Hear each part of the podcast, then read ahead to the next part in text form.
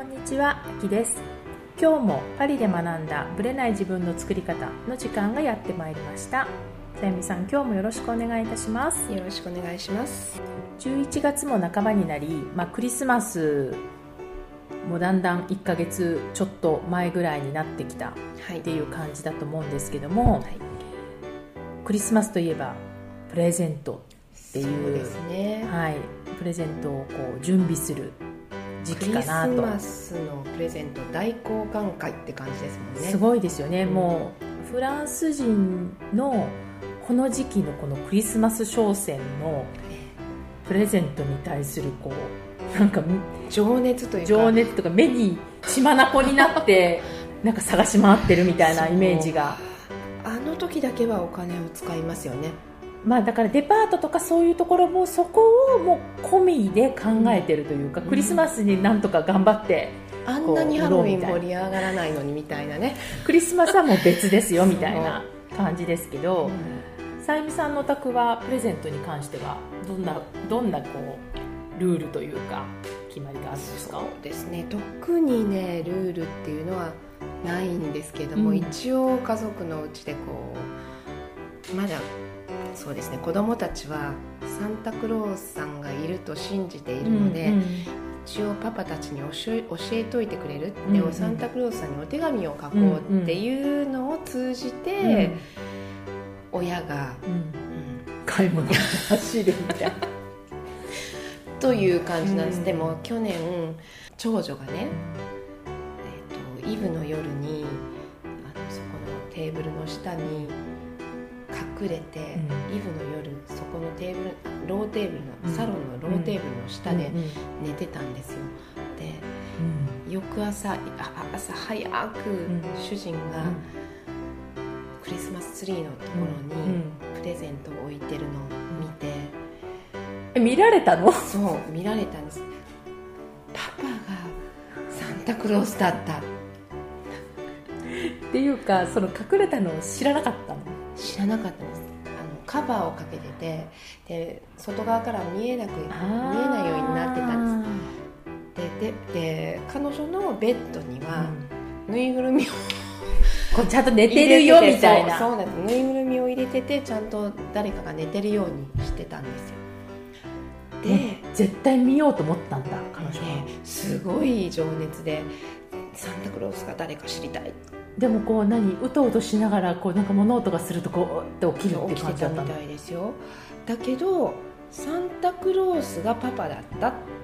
思ってるみたいでサンタクロースはいると思ってるままなんですよ。パパだと思ってるってこと、ね、それはパパだったっていうことでちょちょっとホッとはしてるんですけれども、うん、でもねあのもう10歳ですから学校のお友達にいろんなことをね、言われてるんだと思うんです、うん、でも全然本人はいると思ってたのじゃあその去年までは。思ってました。だから一生懸命お手紙も書いてで主人はポストに入れてましたよ手紙。あ そしたら返事来てましたもん。あ本当。と、まあそうなんだ、はい、でそれを例えば妹とか弟には言うの？彼女は。言わない。言わなかったですね。やっぱそこは言わないでいるんだね、うん。まあ、どっちにしろどんなに本人が思ってようが、学校の友達の間でこう話が出てで必ず、まあ、お兄ちゃんお姉ちゃんいる人たちから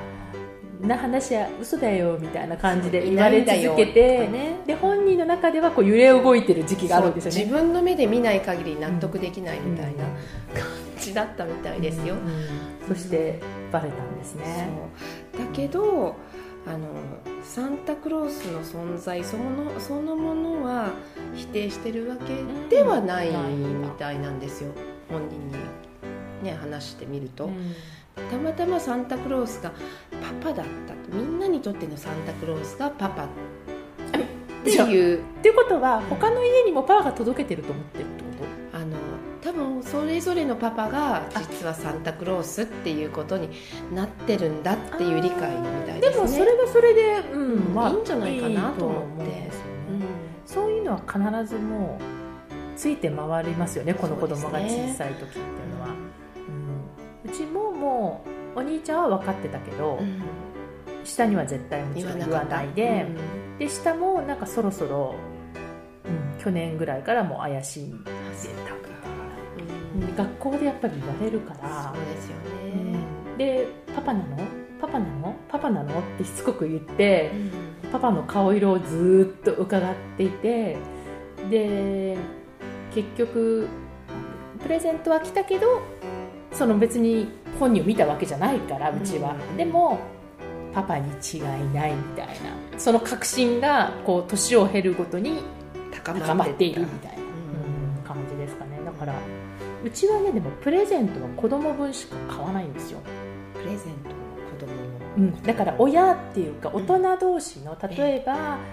みんなで祝う時って、うん。その義理の妹とかええ。弟とか、いとことかなんかいろんなこうお母さんお父さんとかやるけど、うちはもう昔から大人はなし。あでもそれがいいと思いますよ、うんってし好みも分かんなかったりしますなんですよ。もんねで結構みんな結構サプライズでやるんですよねあれ。すごく無駄じゃないかなって時々思うんですけど、うん。で結局こう義理のお親からもらったプレゼントが嬉しくないみたいな話にいつもなってたりとかするから。好みやっぱ違いますよね。全然違いますからうん。ね、だからその商品券とかだったらもちろんいいんだけど、その人はその人なりにきっと選んでくれてるわけじゃないですか、うん。でそれを無限にもできないしでも本人は嬉しくない。だからもう大人はもう一切やめる。そうですよね。だって嬉しくないものをもらもらっても本当に無駄なだけですからね。だからもうプレゼントは子供向けになってるから、もう最初からそれなのである意味楽。うん。それはいいと思う、うん。だから血眼になってる人たちっていうのはみんなうん。子供だけじゃない他の大人にも全部買ってるから、大変なんですよね、あれはもう12月になると本当にあの週末のこう殺気だった感じ？あれはフランスならではですよね。消え物というかな食べちゃったりとかしてなくなるものの方がいいいいですよね私もそういう方ねがいいな、下手になんか小物とかねもらってもキャンドルとかそうそういったものの方が消費できるものね使ったらもうんうなくなっちゃうしっていう。そそうういったものの方があの重荷にはならないうんと思いますね。だからその辺のこだわりが家族によって全く違うので、ね、どのクリスマスになると憂鬱になる人もいるし、私もあの未だにうん。あの義理の母のうん。好み分かりませんから、もう世代が違うしね。全く分からないので、うん。主人に任せてますよ、うん。まあ、息子の方が分かるでしょう、うん。少なくともね。そうですね。はい。まあ、クリスマスについてはまた改めてお話ししたいと思います、それでは本編スタートです。はい。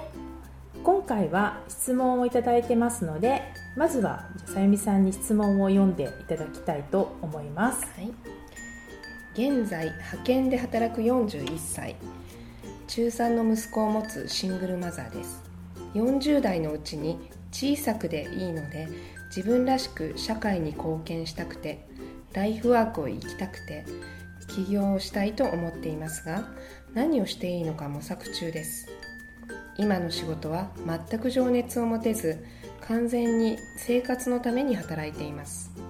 なので今後自分がやりがいを持てる仕事に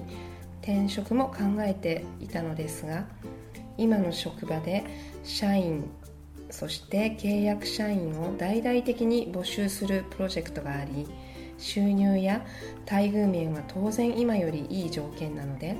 応募すべきか迷っています。収入や待遇はいいが情熱を持てない仕事を選ぶか派遣で何の保護もないが自分を追い込むために派遣を続けるか。アキさんだったらどうしますか？いずれも仕事をしながらライフワークを見つける前提です。はい。派遣で働いてるんだけど今の仕事に、まあ、不満を持っているというか、うん。そういう感じですよね。はい。まあ、こういう方実際いらっしゃるんじゃないかなと彼女だけじゃなくてね、うん自分の仕事に今こうやりがいを持てないみたいな形がいらっしゃるんじゃないかなと思うんですけど。さゆみさんはこれこう読んだ時に何か感じたことあります？そうですね。あの派遣だからとか、うん。それが正社員だからとか、うん。あんまりそういうことって私は関係ないと思うんです、でええ情熱が持てないとかいろいろねおっしゃってるはい。ようですけれども、え。そこも多分どんなつまらない仕事でも、うん。その仕事の一部でどっか好きなところとかうんきっとあると思うので、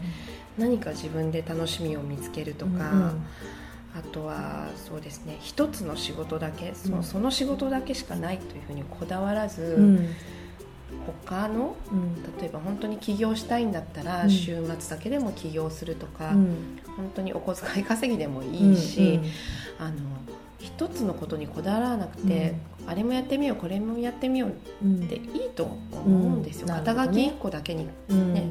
あのこだわらなくてもいいと思いますし、あとはこう目の前に与えられてることう、ん。逆にこう確実うにん。こなしていくっていううのも、ん。やっぱりとても大事なことだとうん私は思います、なるほどね。日々私も あの目の前にこう与えられたことうん。やらなければいけないのに、やっぱ抜け落ちていくことがいっぱいあるので、そうですよね。うん。それがそれをいかにね、うん。完璧にできたら素晴らしいかっていうのをすごく感じてますから、多分この方はこう起業するんだったら起業するでこう一本で行くとか、完璧なものを求めてるような気がするんですよそうね。ですね。いきなり完璧っていうのはやっぱりどなたにも難しいんじゃないでと。すよね。う気がしますね。だから本当に起業したいんだったら、まあ、今さゆみさんがおっしゃったように、うん。まあ、週末から始めてみるとかはい。その働いてない時間を使ってやってみる。でもいいと思うし、うん。ちょっと彼女のどれぐらいこの模索してるのかっていうところが私もわからないんだけれども、はい模索中でまあなんていうのかなライフワークとかってもう完璧なものをうん。こうこれだってものがすぐに見つかるわけではないと思うんですよ私も。そうですね。やっていそくうちになんとなくあこれかなっうていうのがね出てくるるってありますよね、うん。だから試行錯誤した上で出てくるものなので、うん。頭の中では絶対出てこないんじゃないかなと、だから今もうこれっていう模索中っていうレベルでも、まあ、ある程度こういうやりたいことが見つかってるんであれば、もう同時進行でやりながら試行錯誤していくっていうのはまず一つですよね。ううん。んであともう一点別の角度から言うと本当にさゆみさんもおっしゃった通りなんだけどももし本当にその、まあ、40代のうちにっていうのでまだ41歳なのであと10年間あるっていう、ええ。まあ、長期的に考えてらっしゃって今のところこう特に決まったものがないんだったら、あえてその待遇が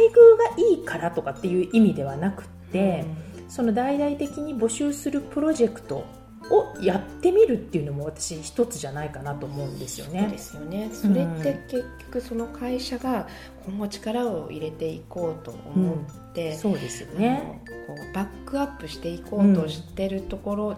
ですよね、そうなそこんですよね。に何か関われるともしかしてそこで大きなことができるかもしれない。開けるかもしれないってことですよね。いろんなプロジェクトとかねプロジェクトを一つのことに関してでも、いろんな、ね、あのお仕事がきっと、ね、側面とかあるからね。あると思うので、そうなんですよ。だから情熱が持てないっていうのはもちろん分かってるんですよ。多分プロそのプロジェクトに行っても多分情熱が持てないんじゃないかみたいなところはあるから彼女は迷ってると思うんだけれども、そこはあえてこう逆に全力を注いでみるっていうのも私一つの手で、まあ、よく言ってるんですけどこう逃げとかで逃げっていうかその不満とか不安とかで転職とか起業は個人的にはもう絶対おすすめしないというかやっぱりこう不満で次に行くのとやりきった感を持って次に行くその結局転職だろうが起業だろうがそれでは全然違うんですよね。だから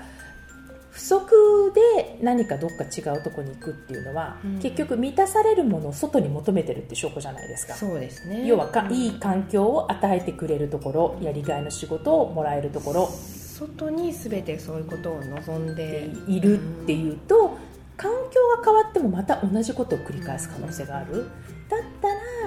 不足感ではなくてやりきった感で次に行くっていう方が、彼女にとってプラスになると思うし実際にやっぱりこう真剣に全力を尽くしてこう一つのことをやるとやっぱ今おっしゃったように景色も変わってくるし、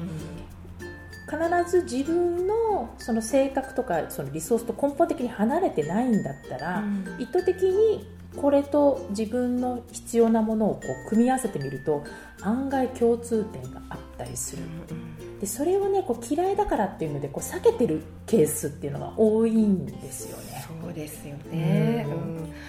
うん。わかる気がします。あの私のね、昔読んだ本で、ええ。えっと JAL を再生したあの赤字でね、ええ、ほとんど潰れそうになってた JAL を再生したあの稲森和夫さん。そうですね、うん、の本で「生き方」っていう本があるんですけど、はい、まあいろいろな本あの書かれてますけども、ね、生き方」っていう本を読んだ時に、うん、あの彼が就職した会社も、うん、本当に好きな仕事、会社仕事の内容ではなかったと、うん、だけれども目の前に与えられたことを一生懸命やった、うん、でそこで自分のできる全力のこと、うん、寝ないで、こうご飯のご飯を炊くお釜まで会社に持って行って やってた、やってるうちになんか面白くなってきて。あの結局いろいろな特許も取ってしまって、でね。いろんな海外の企業からもそういったあの、注文が入るようになってっていう,、こうお話をね、読んですごいなと思いました。あの嫌かもしれないけれども、ちょっとこうそこはやってみる、うん。ね、よしやるぞみたいな感じでちょっと腹を据えてやってみるとか、っていう期間もちょっと必要なのかなというそうですよね、感じがねその稲森さんの本を読んで、私は感じたので、この、あの質問されてるシングルマザーの方も、大変なこともねたくさんあると思いますけど、ちょっとこう嫌だからとか、うん。情熱が持てないとか、言う前にもうちょっともうひとなんて言うんだろうもう一押しやってみようかっていう。うん。ところは感じますね。そうですよね、うん、だから彼女がもう本当にやりたいことが決まってるんだったら、うん、もうそれはやった方がいいと思うんだけど、ね、分からないんだったらその分からないなりにどっちにしろそのライフワークって別に考えても出てくるわけじゃないので、うん、その間をこう真剣に仕事取り組んでみるとか、真剣に自分のやりたいことに取り組むっていうところで全力を尽くしてみると、必ず何か、まあ、やりきったことで見える景色っていうのがあるので。そうですね、目の前にこう与えられたやるべきこと、そうですね。っていうことを全力で取り組むってとても大事だと。思うんですよね、だから転職先がないから、まあ、イコール起業ってこう短絡的に考えなくてもいいと思うし、まあ、人によってはもしかしたら起業するより会社の中にいる方がいいっていう場合もあると思うので、まあ、どちらにしても起業するにしても転職するにしても、やっぱりこう不満だからとか情熱が持てないから辞めるではなくて、やりきった感を持ってこう堂々と去るみたいな方が、彼女にとっても次のステップにつながるんじゃないかなっていう気がしますね。はい、はい、参考になるととても嬉しいです。ありがとうございました。